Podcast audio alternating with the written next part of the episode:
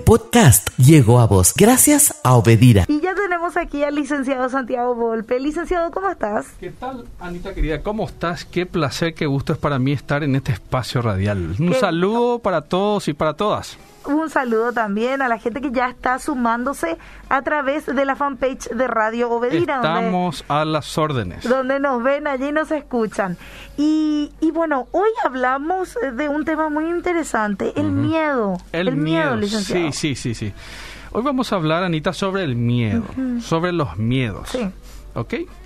Bueno, actualmente afloran muchos tipos de miedo. Ajá, sí. Miedo a perder el trabajo, a lo económico, y eso es natural, ¿verdad? Debido a las condiciones del presente. Sí. Bueno, miedo a enfermarse, mm. miedo a muchas cosas, ¿verdad? Hay miedos que son más recientes en base a circunstancias específicas, hay miedos que son más antiguos, que los llevamos desde adentro hace mucho tiempo. Sí. Tenemos que aclarar, Anita, que el miedo de por sí es una emoción natural innata. Ah, ok. O sea, todos los seres humanos experimentamos miedo. Un paraguayo, un chino, sea cualquier tipo de ser humano, lo experimenta. Sí. Porque tiene una base cerebral. Mm. Principalmente el, gran, digamos, intérprete. ¿Verdad? El que regula es la amígdala, está dentro de una parte que se llama lóbulo temporal. ¿Ok? Por ende, todos experimentamos el miedo porque es un miedo, es, es una actividad interna adaptativa. Okay. Sentir miedo, yo me pregunto, ¿sentir miedo es malo? Esa es la pregunta que sí, todos se ¿Es malo el miedo? Por supuesto que el miedo no es malo. Mm. Es un mecanismo adaptativo. Es un mecanismo defensivo. Es natural sentir miedo. Es natural sentir temor. Y todos los seres humanos nacemos con esa capacidad. Claro. ¿Ok? y estamos estructurados de esa forma, porque el sistema afectivo es innato. Mm. Y cada emoción cumple una función sumamente importante, así como el miedo. El miedo nos conduce a protegernos. Claro, claro.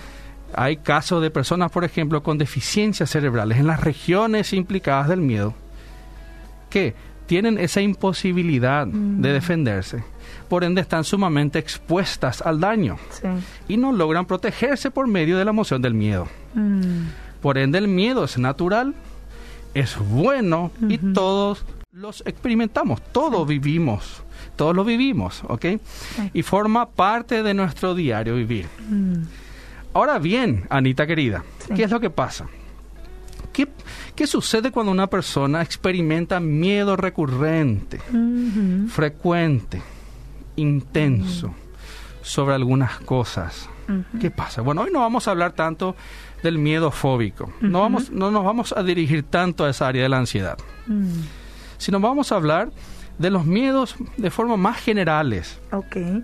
Y cómo muchas clases de miedo ¿okay? tienden a atar a la persona, mm. tienden a bloquear a la persona. Claro. Y por ende se torna dañina dañino, el miedo. Bueno, así como dijimos, ¿es malo sentir miedo? No, no es malo, es natural. Todos lo vivimos.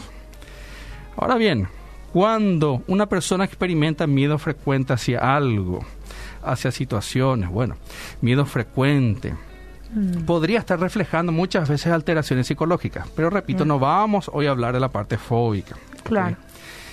El miedo, cuando es frecuente en muchas áreas, está reflejando muchas cosas a nivel interno. Mm.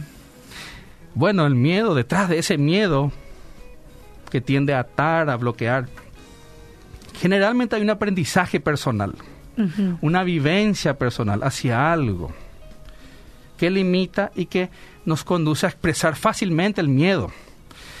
Ese miedo generalmente posee un sistema de pensamiento, sistema de creencias, una vivencia personal, Anita.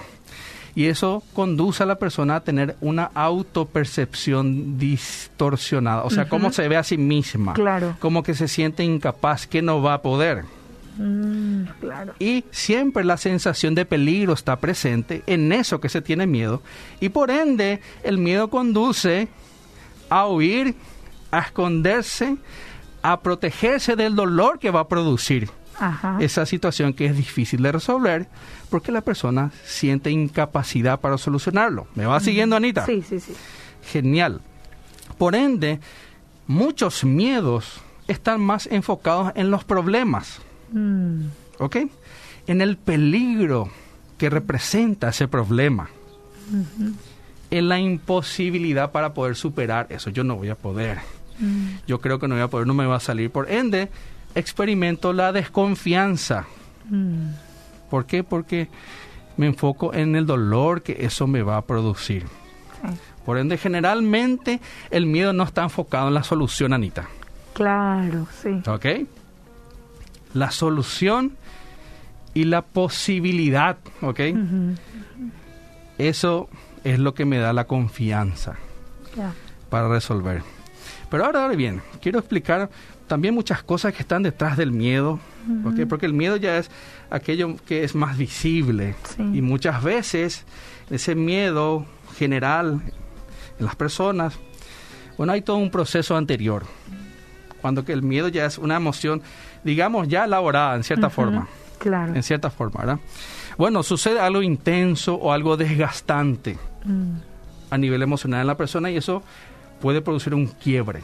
Voy a utilizar esta palabra, un quiebre interno. Ya. Se rompe algo dentro de nuestro, por decirlo de una forma, ¿verdad? Entonces, ¿qué hace nuestra mente? Interpreta una fragilidad en esa parte. mm. Ok. Entonces, la mente empieza a interpretar como una incapacidad.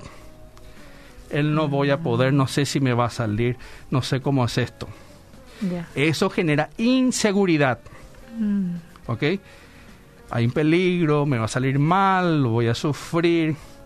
Y luego aparece el miedo en forma de ansiedad. ya. Por eso hay como todo un proceso también más o menos elaborado dentro nuestro que se va incorporando e integrando Ujú, al miedo en sí. Sí. ¿Ok? Podemos decir que de alguna otra forma, Anita, escúchame bien, mm, el miedo está muchas veces centrado en un sistema de engaño. Claro. ¿Ok? Con algo irracional, por decir. Muchas veces. A veces pa- podría parecer muy racional, Ajá. pero es un sistema de engaño, generalmente. Mm, donde se entreme- entremezclan el peligro, mm, la imposibilidad, la desconfianza, el no se va a poder, ¿ok? El temor al sufrimiento, mm, pero generalmente está íntimamente vinculado con pensamientos sí. de lo que me pasó cuando era chico, adolescente, hace poco, situaciones que yo fui aprendiendo y fui desarrollando pensamientos Mm. al respecto, que eso estimulan el miedo, la expresión del miedo. Yo siempre hablo del, del miedo, es como una dualidad entre confianza versus desconfianza. Sí. ¿Ok? Hay una lucha. El miedo, el miedo libera una batalla interna. La, la confianza del poder Mm, versus la desconfianza, el no voy a poder. Y hay esa lucha en donde el miedo es la resultante de muchas cosas que nos suceden adentro, Sí. mentalmente, emocionalmente. Pero ¿qué pasa, Anita, cuando una persona vive bajo muchos miedos? Eh, eso iba a preguntar. Miedo a emprender, Mm. miedo a comprometerse en una pareja, miedo a, a ciertos vínculos, miedo a crecer, miedo a la felicidad, miedo a la vida, miedo, miedo a, a tantas cosas. Repito, no vamos a entrar en la parte fóbica, pero sí vamos a hablar de los miedos que experimentamos y que nos atan, que nos limitan. ¿verdad? Una persona que vive con miedo Mm, hacia algunas áreas de su vida, generalmente se polariza esa persona. ¿Y qué significa eso? Se van los polos, a los extremos. Por ejemplo, genera mucha dependencia, ese es un polo.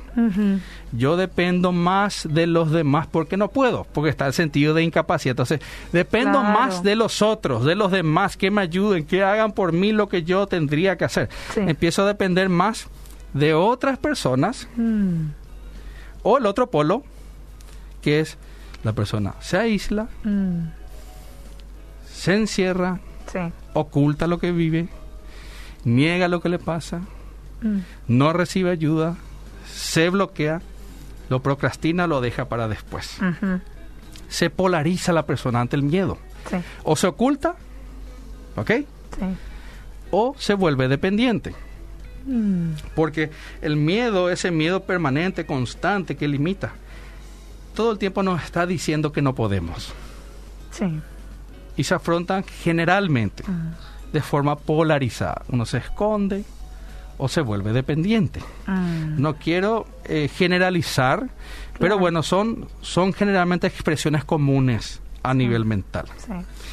Por ende, bueno, mi querido, mi querida, hoy vamos a hacer lo siguiente. Hoy vamos a hacernos responsables Mm, de ese miedo. sí. Vamos a responsabilizarnos por lo que sentimos. Mm, ¿Ok?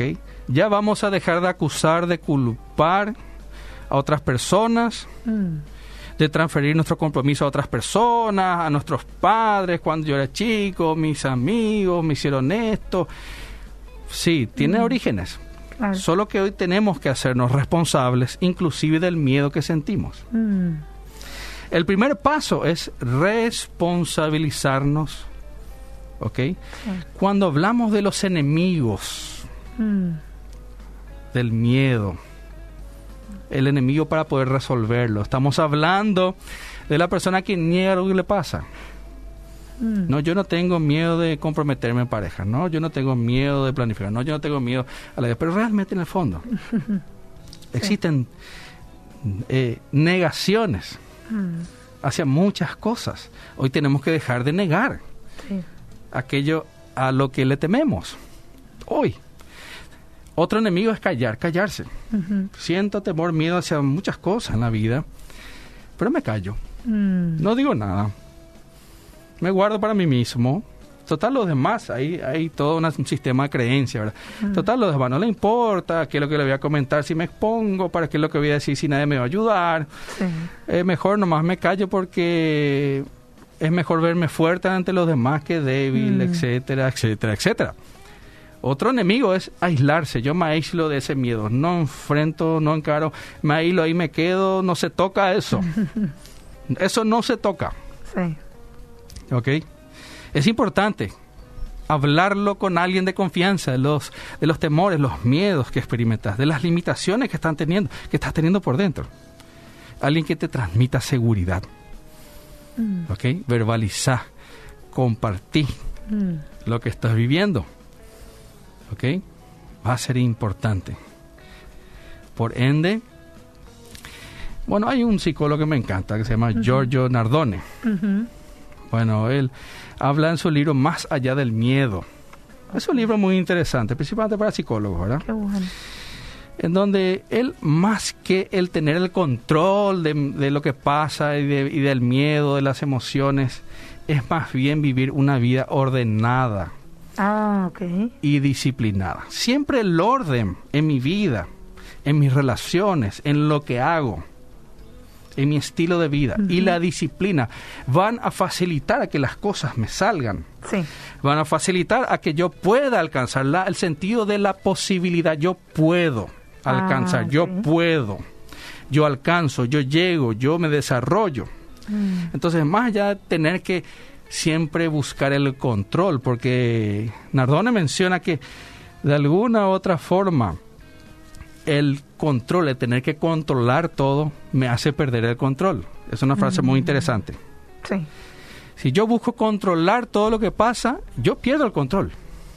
Wow. Voy perdiendo el control de las cosas, ¿ok? Porque siempre busco controlar continuamente muchas cosas que no voy a poder controlar. Mm, Esos son señales muy fuertes sí. para uno.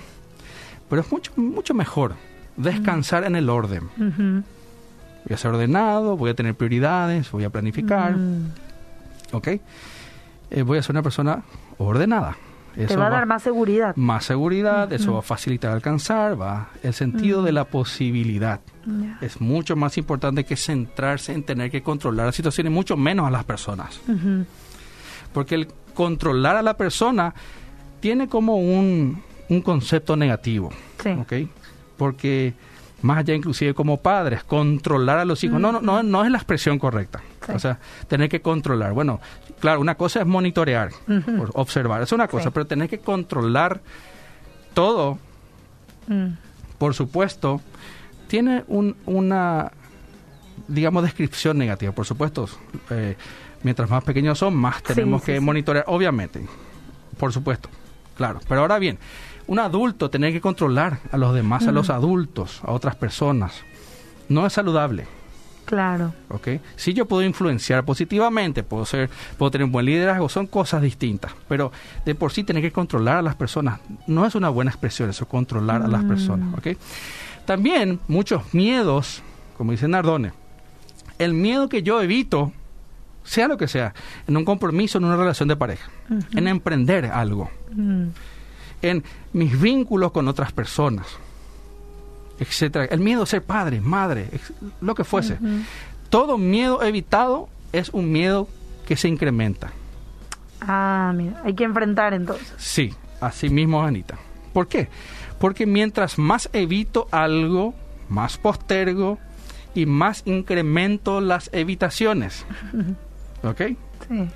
Y siempre el tener que postergar muchas cosas, a veces hasta puede, la- puede alimentar la inmadurez emocional inclusive, Mm, en muchas ocasiones. sí.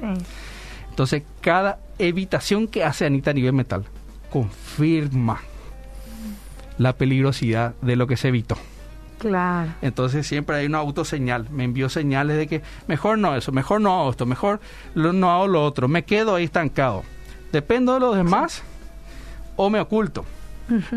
Y no son situaciones saludables, sino como bien lo dijiste Anita, afrontar. Ahora bien, podemos hacerlo progresivamente. Ya. Miedo a hablar en público, bueno, hagámoslo progresivamente. Capacitémonos, estudiemos cómo hacer oratoria o busquemos ayuda, busquemos eh, ayuda en otras personas, para lo que fuese. Sí. Es ir enfrentando cuáles son tus miedos, mi querido, porque ese miedo está hablando mucho Sí. de tu interior. Y todo miedo es la puerta al crecimiento, porque justamente el miedo es lo que limita. Y cada miedo es la puerta a ese crecimiento, a seguir avanzando, a seguir creciendo, mi querido, Sí. mi querida. Y bueno, va a ser importante saber autorrecompensarse. Mm, Puede ser cosas simbólicas, lo que fuese, algo material, algo que de gusto, que sea placentero. Sí. Cada vez que vamos logrando aquello que nos va superando, aquello que, que nos conduce a superar Sí. los miedos, ¿verdad? Y es importante cuando hablamos, ¿cómo estamos de tiempo, Anita? ¿Estamos bien? Estamos y 22, sí. Genial, tenemos, tenemos ocho minutos. ocho Pues, el tema es muy interesante, Sí, Anita. Bueno, sí. cuando hablamos de las emociones, del miedo, por ejemplo, se habla mucho en psicología de la autorregulación. Ujú. Autorregulación emocional. Eso, mi querido y mi querida, implica no reprimir ni evitar Mm. lo que estás sintiendo. Sí. ¿ok? Porque estamos muy acostumbrados. Ah, no llores nada. ¿Para qué lo que sentí eso? ¿Por qué, ¿Por qué te sentías así? ¿Por qué si tenés todo? Bueno, hay tantas cosas. Sí. Más que reprimir o estar evitando o corriendo o ocultando, es mejor, Anita, identificar lo que me está pasando. Mm, Y yo guío esos, esas emociones para expresarlas adecuadamente con los demás antes de explotar. Porque siempre antes de la explosión hay fases previas Sí. como algo que no puedo resolver, me frustra, me produce ansiedad. Eso va reduciendo mi, mi tolerancia a la frustración, ¿verdad? esa ansiedad, y eso me va conduciendo a implosionar, a estar tenso, Mm. ¿cómo se dice? Nervioso, Nervioso. ¿verdad? Sí. Y eso cuando se rompen mis barreras, mis límites, uno explota. Por eso hay que comprometerse con lo que uno siente, Sí. comprometerse con uno mismo, y no llegar hasta extremos Mm, de miedo o de ira, por ejemplo. Sí. Y siempre va a ser importante, además de detectar lo que sentimos, es valorar. Bueno, valorar. ¿Por qué me pasa esto? Claro. Siempre la autorregulación emocional, vos, mi querido, mi querida, te va a conducir a tener más inteligencia emocional. Mm, Siempre uno tiene que autoanalizarse, Anita. Sí. Siempre uno tiene que ver el por qué me pasa esto. ¿Por qué me está por qué tengo miedo a hablar? ¿Por qué tengo miedo a establecer un compromiso de pareja. ¿Por qué tengo miedo de emprender? Mm. ¿Por qué estoy sintiendo miedo ante esto? Sí, ¿Para qué me sirve esto? sí. Y es importante el autodiálogo, hablar con uno mismo, preguntarse cosas, Mm. responderse, ver cuál es el mejor camino, cómo puedo orientar lo que estoy viviendo, cómo puedo hablar con otras personas sobre esto. sí. Siempre es importante evitar el segundo ciclo emocional. ¿Qué significa esto, Anita? Por ejemplo, alguien vivió un fracaso eh, de pareja o, o un problema en el colegio, en la facultad, no pasó la materia. Bueno, eso genera frustración, por ejemplo. Sí, Y bueno, el segundo ciclo emocional es enojarse con uno mismo porque se frustró. ah, ok. ¿ok? Sí. Acusarse a uno mismo porque se frustró. Por ejemplo, el segundo ciclo, que es una segunda mochila afectiva, una segunda mochila, un segundo peso emocional innecesario. mm. El seguir extendiendo la cadena de emociones negativas es peor. Claro. Por sí. ende, es sumamente importante, vos que estás escuchando, pasaste algo, Mm, algo que te frustra, que te enoja, que te genera malestar, evalúa por qué te pasa eso, por qué te sentías así, mm. para qué sirve eso. Pero evita los segundos ciclos emocionales, las segundas, las mochilas, siguientes Mm. mochilas. Sé amigo de vos mismo, de vos misma, ayúdate desde tu autorregulación. Bueno, estamos muy acostumbrados ahorita a sentir lo que sentimos y los demás son responsables de lo que sentimos y nos guardamos, nos callamos, reventamos. Eh, es muy común escucharnos, no sé luego por qué reaccioné así. Ajá. No sí. sé lo por qué me pasa esto, ¿verdad? Sí. Yo no sé. Y, y dejamos, es como que le damos valor a no saber por qué y justificamos que porque no sabemos por qué fuimos así. Y justificamos, no sé luego qué es lo que me pasó. Mm, No sé lo por qué me sentí así. No sé por qué reaccioné así. sí, Y justificamos el no saber sí. Como la raíz o el motivador de lo que hicimos. Pero igual yo soy responsable de lo que siento y de lo que hago con lo que siento. Claro, siempre. Siempre.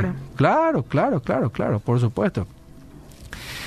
Va a ser importante, mi querido, mi querida, que escribas. Mm, Escribí tus emociones, escribí tus sentimientos, escribí lo que te pasa, el por qué, hablar contigo mismo. Identificar, detectar, puedo hacerlo, puedo hacerlo a mano, en la compu, en el celular inclusive. sí. Pero es ir fijando mejor el porqué de las cosas. El análisis del miedo. En el análisis del mío. ¿Por qué me está pasando Sí. esto? ¿De dónde proviene esto? ¿Para qué me sirve? ¿Cómo se activa mi cuerpo? Mm, ¿De qué forma mi cuerpo percibe eso? ¿Qué me está sucediendo? Ahí hay algo interesante en psicobiología mm, que se llama la coherencia cardíaca. Es, bueno, buscar un ritmo cardíaco Sí. más óptimo, más sano, más relajado. Si yo estoy todo el tiempo con incoherencia cardíaca, Ajá. todo el tiempo, bonita, yo estoy agitado, sí, sí. hiperventilado, estoy todo el tiempo con arritmia, con aceleración. Bueno, ¿qué me está diciendo mi cuerpo y cómo yo estoy interpretando mi cuerpo y cómo me siento así con mi cuerpo? La coherencia cardíaca siempre es importante. Mantener un estado de más tranquilidad con mi, con mi propio cuerpo Claro. para estar más tranquilo, porque el miedo se asocia mucho a la ansiedad. A la ansiedad de aquello que es potencialmente dañino y tengo que anticiparme. sí. Entonces, mi querida, mi querido, pregúntate siempre qué vas a hacer Mm, con lo que estás sintiendo. Anotá eso, mi querido. sí. Escribí, ¿qué vas a hacer con lo que estás sintiendo? ¿Qué vas a hacer con lo que estás sintiendo? Mm, sí. ¿Qué vas a hacer con lo que estás sintiendo? Pregúntate siempre eso. Ujú, Deja ya de atribuirle a las condiciones ambientales, a lo que me dijeron, a lo que hicieron, a lo que no hicieron. ¿Qué vas a hacer con lo que sentís? ¿Qué camino vas a tomar? ¿Cómo va a ser tu reacción? ¿Cuál va a ser tu conducta? Y eso que estás sintiendo, transformarlo para bien. mm, ajá, Si estás enojado, ese- esa energía del enojo, de la ira, para hacer mejor mm, algo. ¿Ok? sí. Si estás feliz, bueno, transmití alegría, Mm. felicidad a los demás. Sí. Usa eso. usa para bien. Eso es autorregulación, eso es inteligencia emocional. Mm. ¿Ok? Y qué importante, vos mi querido, que sepas que el miedo generalmente detrás tiene un sistema de pensamiento. Va a ser imposible extinguir o disminuir el miedo si no modificamos nuestros pensamientos, Mm, sí. nuestro sistema de pensamiento. Si nuestros pensamientos son catastróficos, bueno, vamos a sentirnos así. Claro. Va a haber miedo, va a haber ansiedad. ¿ok? Por ende, la fuente de muchas cosas son los pensamientos. Y Antonio Damasio, un neuropsicólogo muy interesante, él menciona que tanto el pensamiento como la emoción están íntimamente ligados entre sí. Sí. El pensamiento con la emoción y la emoción con el pensamiento. Mm, Y mucho de lo que yo siento es de acuerdo a cómo pienso. sí. Y de acuerdo a lo que pienso es cómo me siento. ¿Y cómo Eh, alimentamos el pensamiento, licenciado? Excelente tu pregunta. Bueno, aquí este es un mundo sumamente amplio, Mm. pero vamos a hablar, por ejemplo, del criterio de realidad. Ok. Criterio de realidad. El criterio de realidad, Anita, es, bueno, son pensamientos, son argumentos bastante objetivos, realistas y a veces hasta optimistas, ¿verdad? De las situaciones. Por ejemplo, ahora, bueno, en la pandemia me voy a enfermar, me, me va a ir mal, yo soy así, yo soy así, mi familia. Bueno, mm, ¿Qué sería el criterio de realidad ante el miedo? El criterio de realidad, Anita, sería, por ejemplo, es un pensamiento, si sigo las normas, yo sigo las normas sanitarias, es difícil, va a ser difícil que yo me enferme, ¿ok? Claro. Por ejemplo, ese es el criterio de realidad. Ajá.